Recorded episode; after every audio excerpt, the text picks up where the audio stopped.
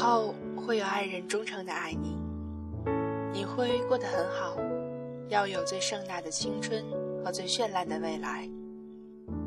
在这个过程中，我希望你一直都很幸福。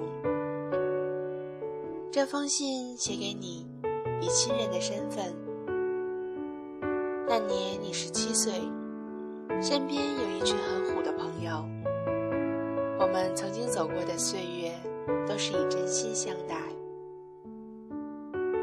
以后你还会遇到多少人呢？你这个性格啊，总是对每个人都很好。说真的，这没什么不好。只是以后千万记得，对每个人都好的前提。是一定要对自己好。有时候你很倔，倔到不放过自己，直到认定了答案，一条路走到黑，像是顽强的一只小兽，努力冲破了一道又一道关卡。这些时候，我面对你总是很心疼。你说很久很久以后，我们会不会真的很健忘呢？忘了曾经大风大浪，深刻记忆的只有夜深人静的安宁平淡。万幸，你我之间没什么波折。很多时候，你愿意选择相信我，而告诉我一些对别人没法开口的事。不知道在多少个夜晚，你对着手机白色的荧光，将分组里的人看了又看。最后选择了我。你和别人不一样，你喜欢叫我更亲切的称呼。把原则看得万分重要的人。内心的那把尺，无时无刻不在提醒你，何时应该疏离，何时应该后退。这把尺，甚至也包括了我们之中你最亲爱的人。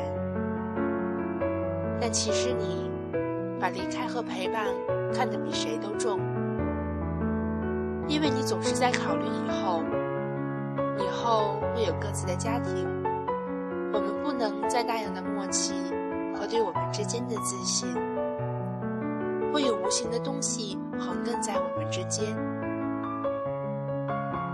所以，我总是固执的期待，会有漫长的时光。等待我们去消磨，去挥霍，去珍惜。我宁愿一直相信未来还那么长，那么明亮，多好。知道吗？喜欢蛋挞的人都是善良的人。其实你早已经深知这世界种种黑暗，你也早已经看透了这些人情世故。你比我们都早一步迈进成人的世界，在明媚的青春时期，就涉及到了冰凉的社会物质现实。纵使这样，你还是一鼓作气的向前冲。其实，现在用勇气形容你更贴切。未来这个词太过于庞大和捉摸不定，你会遇到什么样的人？还是什么样的事，谁也无法预料。但我深信不疑的是，你会自己单枪匹马闯出一片天。同时，我也知道，像你这么用力的挥洒青春，是很累的。只希望，在你身后会有忠诚的爱人，能够支撑起你的肩膀，给你一个温暖如初的拥抱。以后。如果有什么需要，请告诉我，我就在离你不远的地方。你也是一个被很多爱包围的孩子呢。因为我们爱你，所以即使你深陷泥沼，我们也愿意拉你一把。因为我们爱你，所以即使你我之间彼此伤害，也还是会相互拥抱着，取暖为生。因为我们爱你，所以在很多年以后，你的葬礼上，能够说出你这一生的人，确信会有我们。上帝创造出一个愿意把爱分给每一个人的你，一定会给你一个只愿爱你一个人的他。还有，我们愿意给你很多很多的爱，因为你是我们重要的亲人。亲人这个位置无可替代。这些爱一点一点汇聚，成为末世纪以后的新纪元。我和你的爱人们，我们用爱铸造永恒。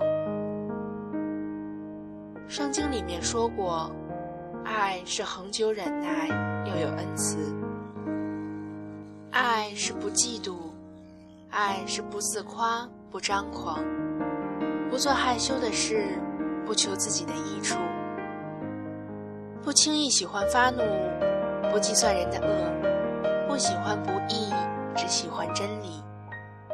凡事包容，凡事相信，凡事盼望，凡事忍耐，爱是永不止息。我希望你能一直幸福，不论以后遇到什么人，因为你是我们的亲人，因为你是我的亲人，因为我们爱你，因为我爱你。陈旧的时光不会沉默于久远的深夜。十七个春夏秋冬的爱，成为横亘世界的爱人碑，送给你，生于十一月末尾的每一个你，生日快乐！